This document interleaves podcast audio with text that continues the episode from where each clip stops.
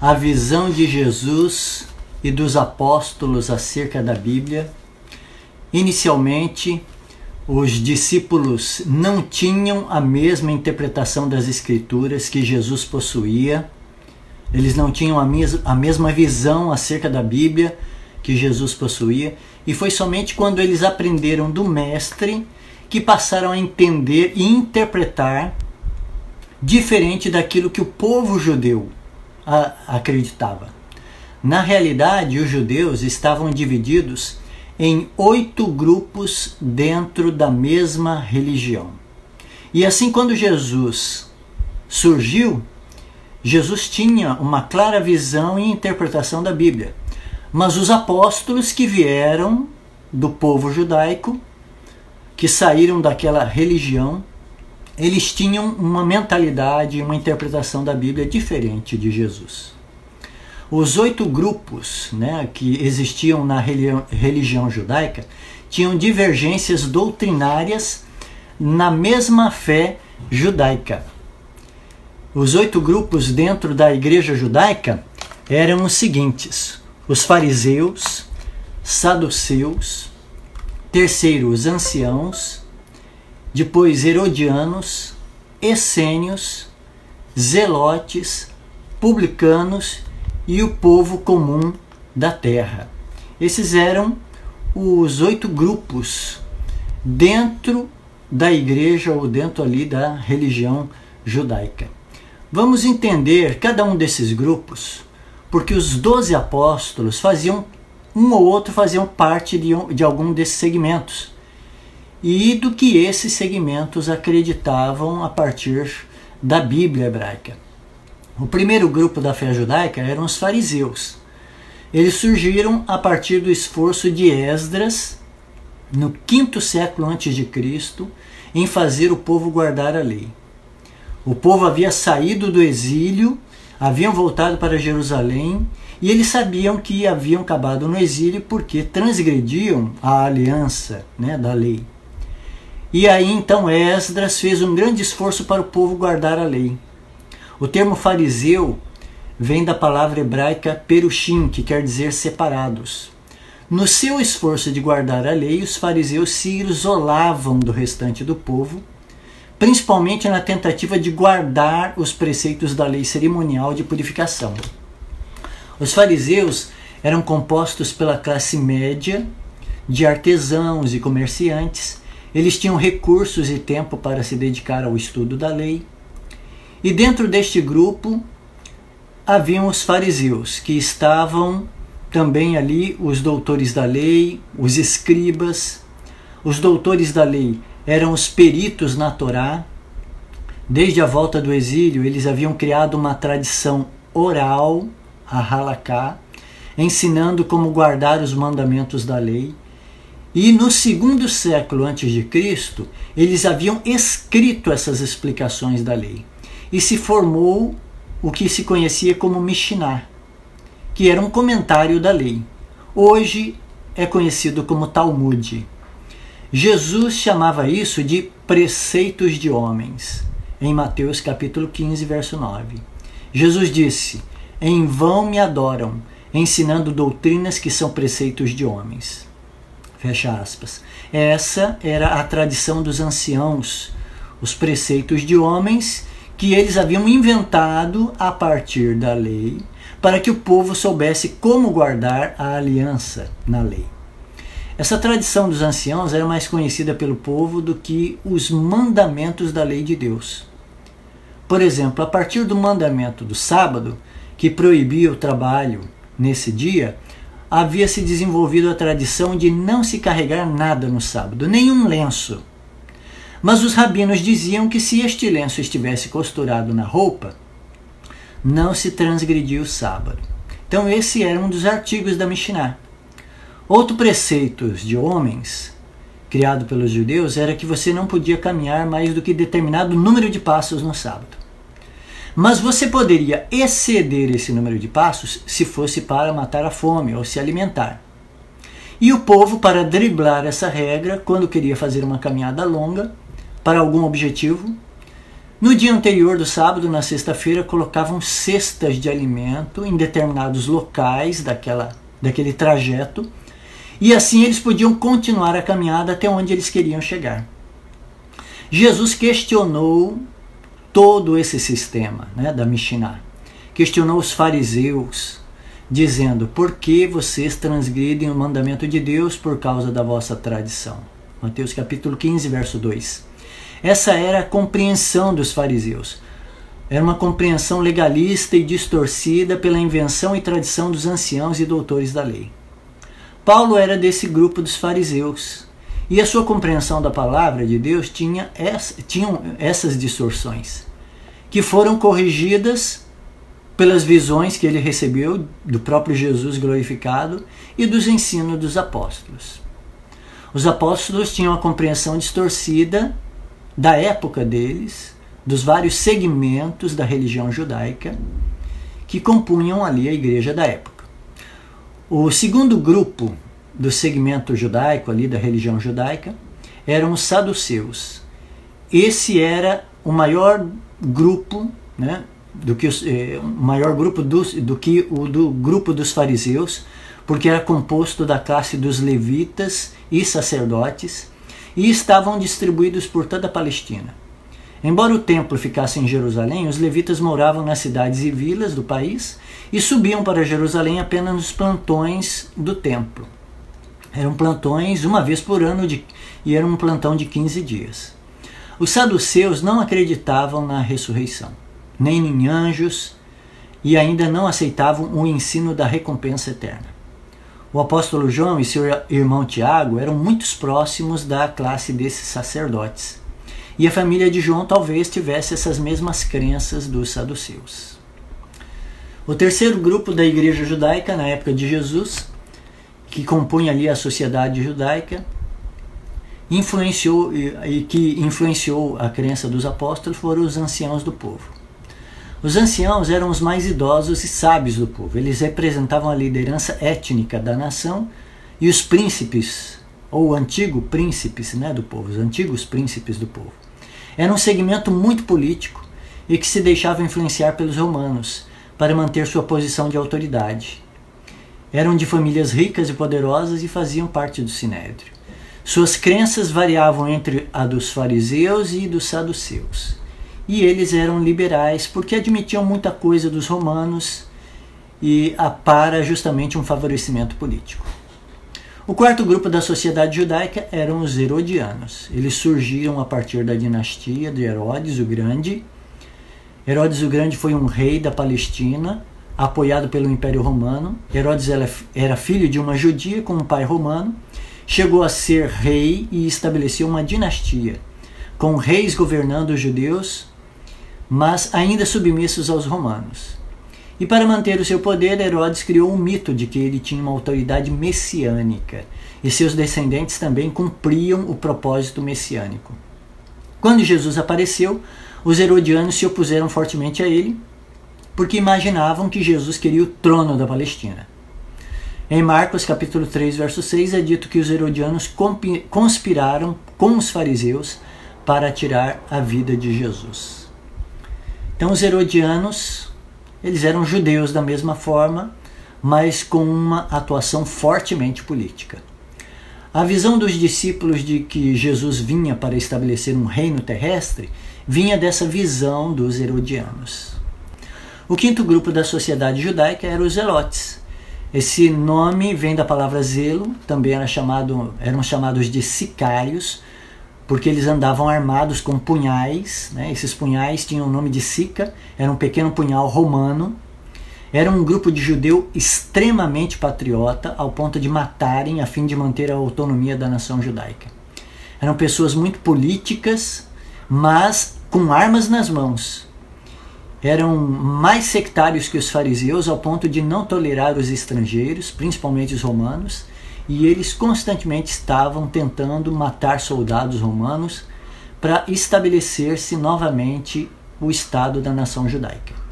Simão o Zelote era um dos discípulos de Jesus e provavelmente estava entre os seguidores de Jesus inicialmente por aspirações políticas e com o desejo de que Jesus se tornasse o Messias Rei.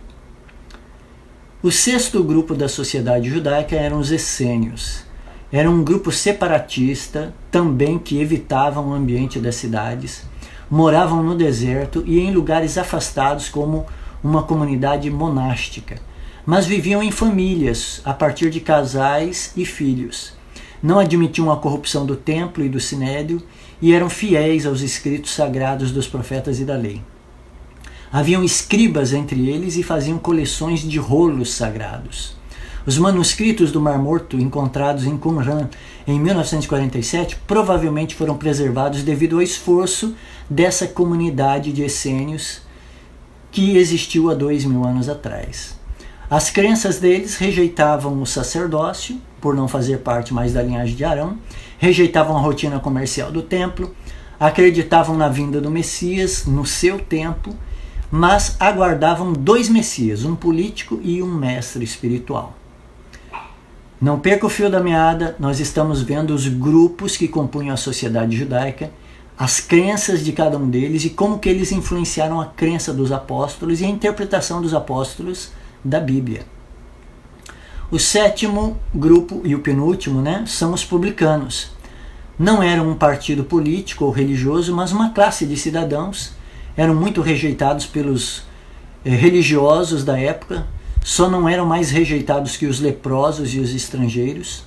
Os publicanos eram rejeitados porque prestavam serviço ao império. Eram judeus que moravam ali na Palestina, mas eram servidores públicos do império principalmente no recolhimento de taxas e impostos. E havia publicano em todas as cidades e vilarejos da Palestina. Eles estavam em todas as regiões cobrando impostos, taxas e fazendo serviços públicos para o império. Mateus era um publicano e foi chamado pessoalmente por Jesus. Os rabinos diziam que quem entrasse na casa de um publicano estaria imundo, e quem os recebesse também ficariam imundos. Eles eram comparados vulgarmente a prostitutas e os romanos eram comparados a os donos dos bordéis. Talvez por isso Jesus disse aos líderes judeus que os publicanos e prostitutas né, é, precederiam eles no reino dos céus. Mateus capítulo 21, versículo 31. E o último grupo, o oitavo grupo da sociedade judaica, era o mais numeroso, o povo da terra, era composto pelo povo comum que não fazia parte de nenhum dos outros grupos, por exclusão ou por não merecerem estar naqueles grupos. O povo não negava as raízes judaicas, mas não era tão meticuloso em cumprir a tradição dos anciãos ou as leis de purificação. Foi a esse grupo que Jesus se referiu como ovelhas que não têm pastor, em Marcos capítulo 6, verso 34. O, os apóstolos saíram desse caldeirão doutrinário, que era a religião judaica, nas primeiras décadas do primeiro século. Mas uma mudança drástica viria com o surgimento da seita do Nazareno. E mais tarde foi chamado de O Caminho, e mais tarde ainda se transformado no grupo dos cristãos, e por fim no cristianismo, uma religião mundial. Essa era a visão dos apóstolos sobre as Escrituras, uma visão segmentada, distorcida, diversificada e que Jesus pretendia corrigir. É uma frase de Jesus durante a primeira tentação no deserto. Foi uma fala dirigida a Satanás. O inimigo havia dito a Jesus: Se você é filho de Deus, ordene essas pedras que se transformem em pães. Jesus, porém, respondeu: As Escrituras dizem: Uma pessoa não vive só de pão, mas de toda palavra que vem da boca de Deus. Mateus capítulo 4, versículo 3 e 4. Cristo afirma que obedecer à palavra escrita de Deus tem mais valor e importância até mesmo do que realizar milagres. As citações que Cristo fez das Escrituras nessa ocasião foram todas extraídas em Deuteronômio. Essa do texto base de é, Deuteronômio de Mateus capítulo 4, verso 4, é uma citação de Deuteronômio capítulo 8, verso 3. Lembrem-se de como o Senhor seu Deus os guiou pelo deserto estes 40 anos. Ele os humilhou, permitindo que tivesse fome, e em seguida os sustentou com um maná, a fim de lhes ensinar que as pessoas não vivem só de pão, mas de toda a palavra que vem da boca do Senhor. Então, Deuteronômio capítulo 8, versículo 2 e 3. Então, essa é uma citação né, de Deuteronômio. Deus estava provando o povo ao dar o maná. E Deus estava provando a Cristo ao tirar o pão na sua tentação. O povo do deserto não entendeu, mas Jesus compreendeu e aceitou que nem só de pão vive o ser humano. Não vivemos apenas de coisas materiais, como o salário, o emprego ou o dinheiro. Essa é a grande lição do texto base. A lição no texto, nesse texto é que vivemos da palavra de Deus. Quando ficamos desempregados, é Deus que nos sustenta através da irmandade cristã. Quando precisamos de algo, é Ele que nos supre. O texto de Deuteronômio diz: Ele te humilhou. O maná pode ter parecido delicioso para os hebreus no começo, mas visto que era seu alimento constante principal, não demorou para que o povo enojasse dele. O fato de que eles tiveram de continuar comendo um alimento enjoativo por 40 anos foi uma experiência humilhante. A humildade é uma qualidade espiritual que dificilmente se vê e é muito difícil produzir em seres humanos. A lição espiritual ensinada pelo Maná era que o homem não pode achar satisfação nas coisas terrenas, incluindo nisso eh, os alimentos, pois eles, eles também precisam viver da palavra de Deus, ou seja, alimentar-se espiritualmente. Como é óbvio, o autor sagrado referiu-se aqui à lei inteira, com seus mandamentos, estatutos e juízos. O alimento material é um dom de Deus, representando todas as demais bênçãos materiais concedidas, todas elas pela providência divina. Mas essas bênçãos materiais não bastam para a vida humana. É mistério alimentar também o homem em sua dimensão espiritual, pois de outra, de outra forma ficaria verdadeiramente faminto. O interesse especial despertado por essas palavras vem do uso que Jesus fez delas na hora da tentação. Ele também foi conduzido a jejuar por 40 dias. Um dia para cada ano das vagueações dos filhos de Israel pelo deserto, em que ele se alimentou da palavra de Deus. No fim daquele período, o diabo propôs que ele criasse o seu próprio pão, mas Jesus já havia aprendido a lição que Israel demorou tanto a, a aprender. Assim, mesmo quando Deus permitiu que Jesus padecesse de fome, ainda assim o Senhor recusou-se a viver por si mesmo, mas preferiu a palavra do Pai. E então vieram os anjos que o serviam, diz o Evangelho. E o mesmo ocorrerá conosco se formos fiéis como Jesus foi os anjos nos proverão o necessário. Os evangelhos indicam que Cristo mencionou 34 passagens do Antigo Testamento, sendo que Mateus relata 29 textos, Marcos 17 e Lucas 16 textos do Antigo Testamento. Jesus começou o seu ministério no deserto da tentação e ali se utilizou da palavra de Deus. A grande lição da tentação é que Jesus combateu a tentação citando a lei de Deus. A palavra de Deus tem poder. Repetir a palavra de Deus confere poder. Pregar a palavra de Deus disponibiliza esse poder. A lição secundária aqui é que Jesus reconhecia a autoridade do Antigo Testamento, as Sagradas Escrituras da época. Logo no início do seu ministério, encontramos Jesus citando o livro de Deuteronômio. Se Jesus venceu com os textos da lei, nós podemos também obter força para resistir às tentações da mesma forma. O papel de Jesus foi vencer. O nosso papel hoje é resistir, pois a vitória de Jesus é nossa. Jesus se utilizou da autoridade das Escrituras para enfrentar o grande conflito que ele estava inserido. Lembre-se de que Jesus teve vitória sobre Satanás, não em seu poder como um ser divino. Jesus venceu se utilizando da mesma estratégia que está disponível a nós através do poder da palavra de Deus. Adão foi tentado em um jardim do paraíso. Jesus foi tentado no deserto.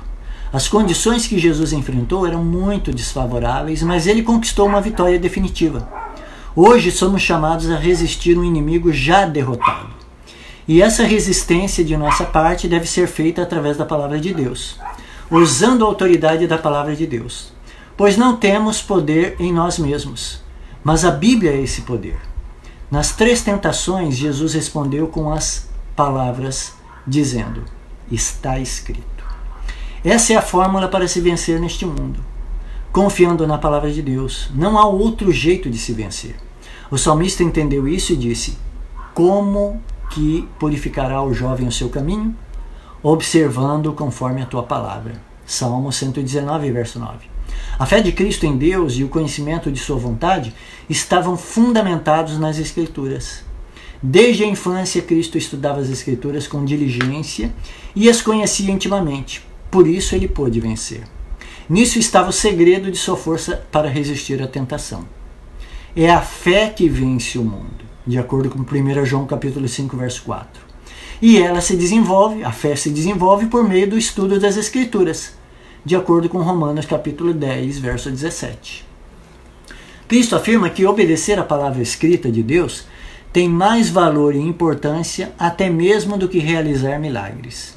Jesus preferiu obedecer à palavra do que exercer o seu poder para se alimentar ou se livrar das tentações. E não é diferente conosco. Obedecer é melhor do que agir em nosso próprio favor. Ou seja, quando perco meu emprego, a tentação para que eu venha agir transgredindo o mandamento de Deus será muito grande. Mas é nesse caso que obedecer será melhor do que agir. No primeiro discurso de Jesus, como um ungido do Senhor, o Sermão do Monte, Jesus deu prioridade para a lei de Deus. Dos 110 versículos do primeiro sermão de Jesus relatado em Mateus, 30 deles foi sobre a lei. Ou seja, um terço dos ensinos evangélicos de Jesus nesse discurso do monte foi para ensinar o povo a guardar a lei. Jesus menciona seis mandamentos nesse discurso: o mandamento de não matar, o mandamento de adultério, o mandamento contra o divórcio, o mandamento contra juramentos, o mandamento contra vingança e o mandamento de amar ao próximo. Por que Jesus priorizou esses mandamentos e não citou outros, como do sábado, dos dízimos e ofertas, ou de honrar os pais? Estariam esses mandamentos sendo abolidos? Com certeza não. Jesus já havia dito que não vinha abolir a lei, em Mateus 5,17. Jesus não mencionou porque estava falando a um público judaico e que guardava o sábado, dizimava e honrava os pais. E dos seis mandamentos mencionados por Jesus, dois deles eram apenas dois deles apenas eram dos dez mandamentos. Os outros estavam fora de Êxodo 20, mas são mandamentos válidos da mesma forma. Há dezenas de mandamentos além dos dez mandamentos de Êxodo 20 e que devem ser obedecidos pelo cristão. Jesus menciona aqui quatro deles, porque era a necessidade daquele público. Jesus menciona o mandamento que proibia se vingar, Jesus menciona o mandamento do amor ao próximo, o mandamento que proibia o divórcio e do que proibia os juramentos. Jesus não estava selecionando mandamentos que seriam válidos mas estava destacando os mais importantes para aquelas pessoas que estavam ouvindo ele, aquela geração. Mas mesmo quando era necessário, Jesus mencionava outros mandamentos, como o quinto mandamento na conversa com o jovem rico. Quando esse jovem perguntou, mestre, que farei para herdar a vida eterna? Em Mateus 19, 16, Jesus cita cinco mandamentos do Decálogo e um fora dos dez mandamentos, que é de Levítico 19, 18: Amarás o teu próximo como a ti mesmo. Duas conclusões deste diálogo de Jesus com o jovem rico. Primeira, Jesus espera que os crentes obedeçam os dez mandamentos. Segundo, os mandamentos fora do decálogo são igualmente importantes. Porque Jesus não mencionou os quatro mandamentos do decálogo, os quatro primeiros mandamentos do decálogo. Ele só mencionou os seis últimos. Por que disso?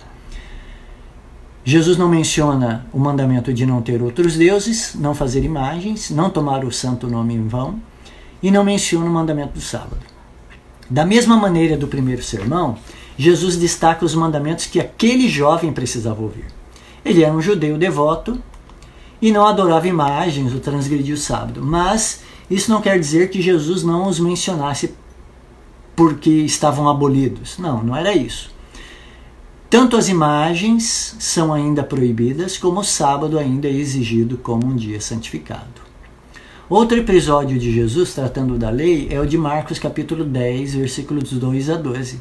Jesus menciona um dos primeiros mandamentos elaborados antes do pecado. Deixará o homem a seu pai e unir-se à sua mulher e serão uma só carne. Gênesis 2, 24. Esse é o mandamento do casamento que Jesus reforça como sendo eterno. e que a carta de divórcio não anula, a não ser nos casos de adultério, e mesmo assim é anulado nos casos de dureza de coração ou de falta de perdão. Jesus falou da lei em muitas situações. Por 16 vezes ele citou textos da lei ou do Pentateuco ali nos evangelhos. O livro mais citado por Jesus é Deuteronômio. Oito vezes Jesus menciona textos desse livro.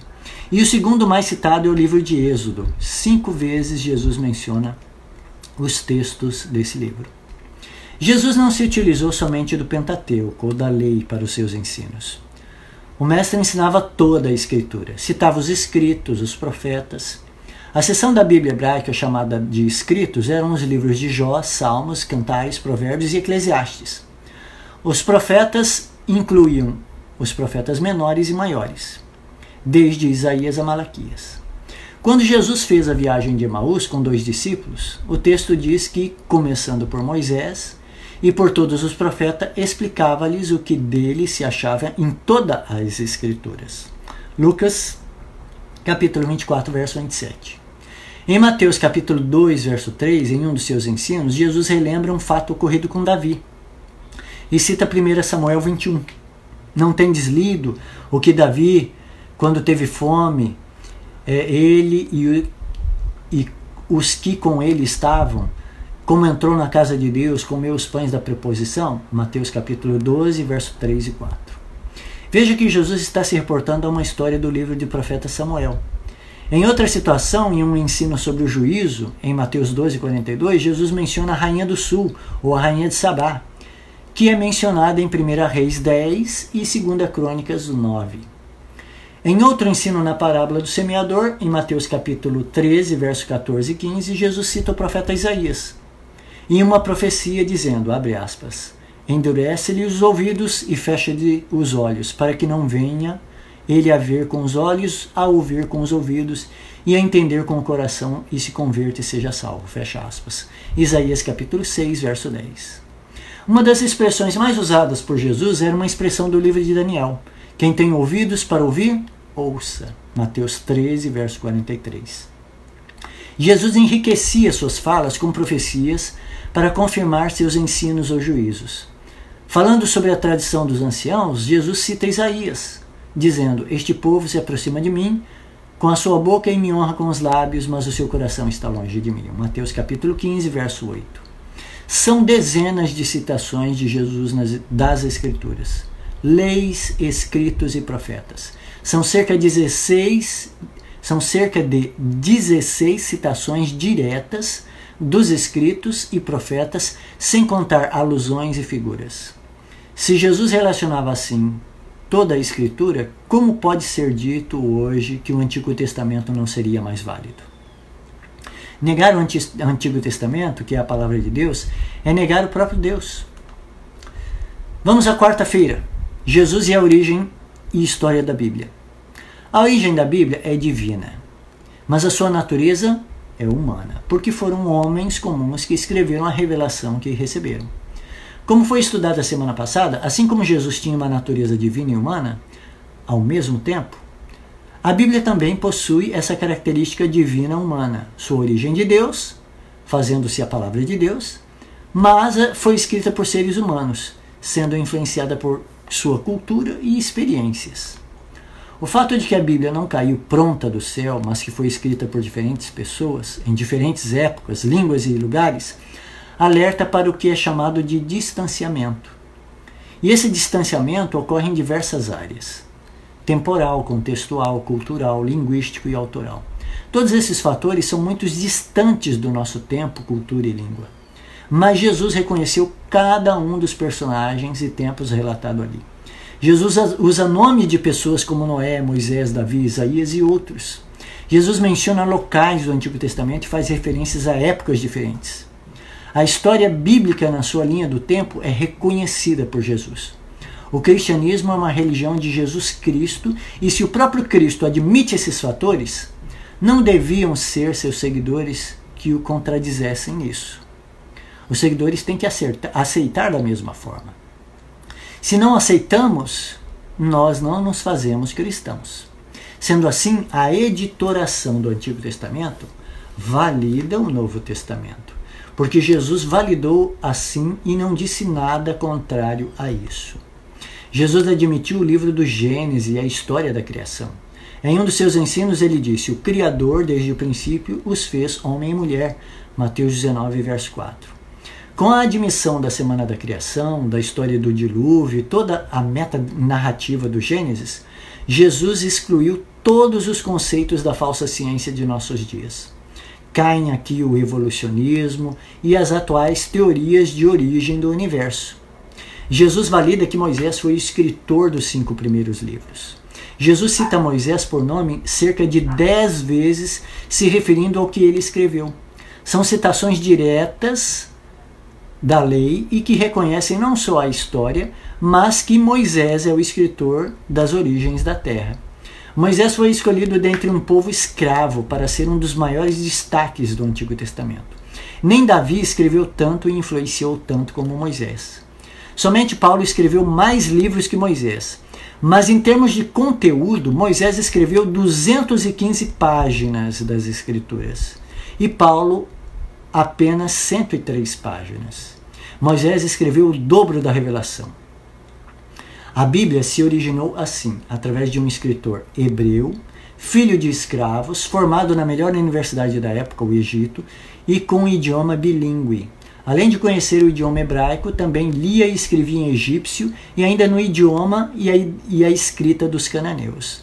E foi essa escrita dos cananeus, como nós vimos a semana passada, uma escrita fonética, que ele escreveu Gênesis, Êxodo, Levítico, Número e Deuteronômio, dando origem mais tarde à escrita hebraica. A frase está escrito aparece 77 vezes no Novo Testamento, 40 vezes nas cartas apostólicas, ou seja, os apóstolos mencionaram o Antigo Testamento 40 vezes em situações diretas Lucas é o apóstolo que mais menciona o Antigo Testamento, 15 vezes no seu Evangelho, e 5 vezes no livro de Atos. E a carta de Romanos é o livro com mais menções do Antigo Testamento, 17 vezes dessa frase está escrito. Mas as alusões, temas e figuras do Antigo, Testamento são mais numerosas ainda. Para você ter uma ideia, o livro de Hebreus é o mais veterotestamentário de todos do Novo Testamento mas menciona a frase está escrito apenas uma vez. Enquanto as figuras, nomes de personagens são inúmeros, fazendo da carta dos, a carta aos Hebreus o mais veterotestamentário de todos os livros do Novo Testamento. Toda a doutrina, ética e ensinos do Novo Testamento são baseados nos princípios e ideias do Antigo Testamento. A própria divisão da Bíblia em Antigo e Novo é uma ideia humana. Assim como a divisão de versículos e capítulos é uma ideia, né? foi uma ideia humana.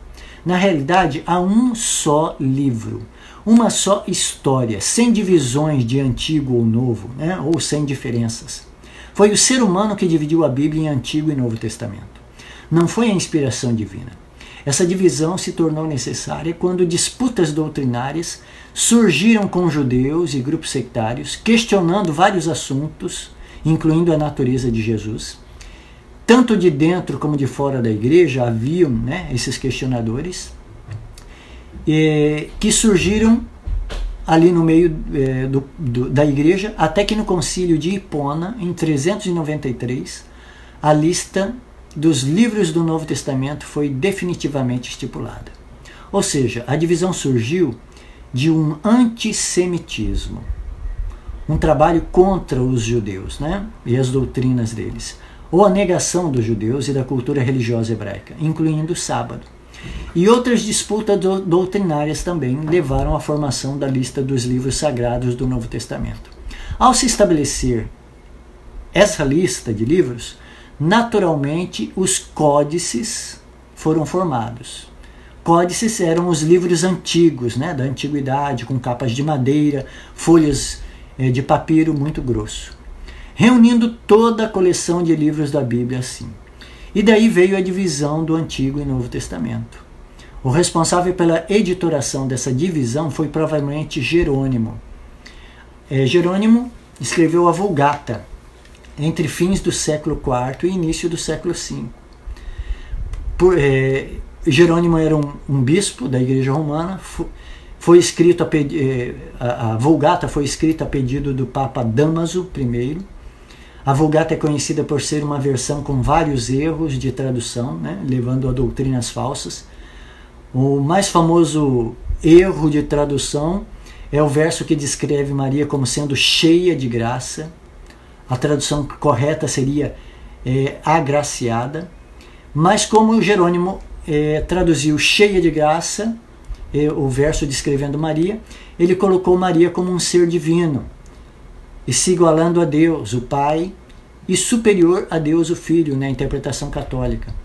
E, ou seja, escrevendo assim, é, né, várias doutrinas surgiram a partir desses erros. Ou seja, dividir a Bíblia é uma ação humana e falível.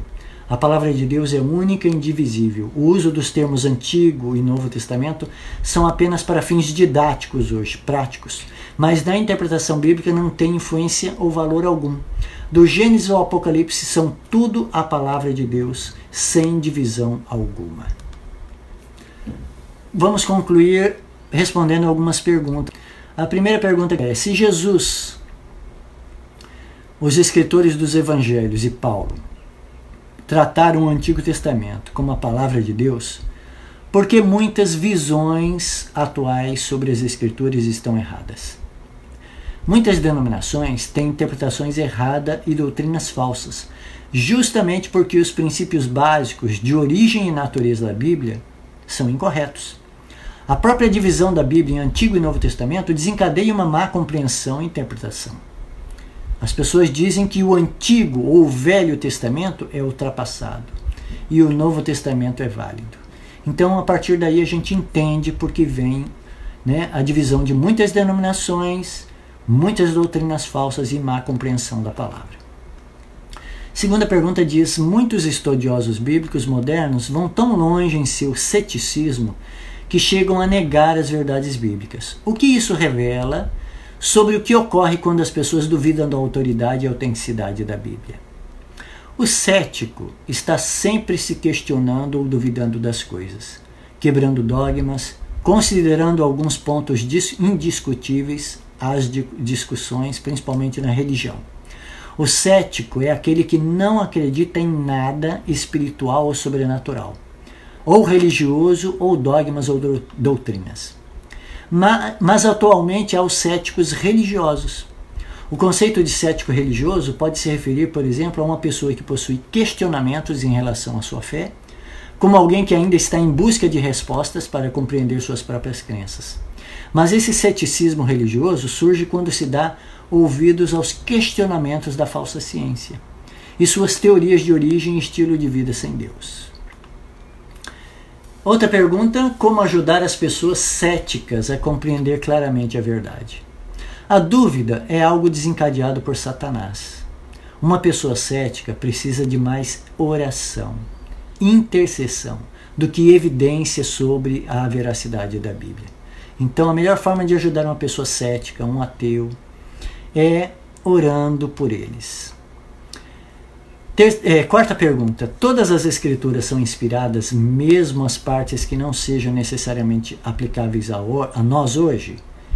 E que se cumpriram em Cristo? Em que sentido essas porções da Bíblia nos beneficiam hoje?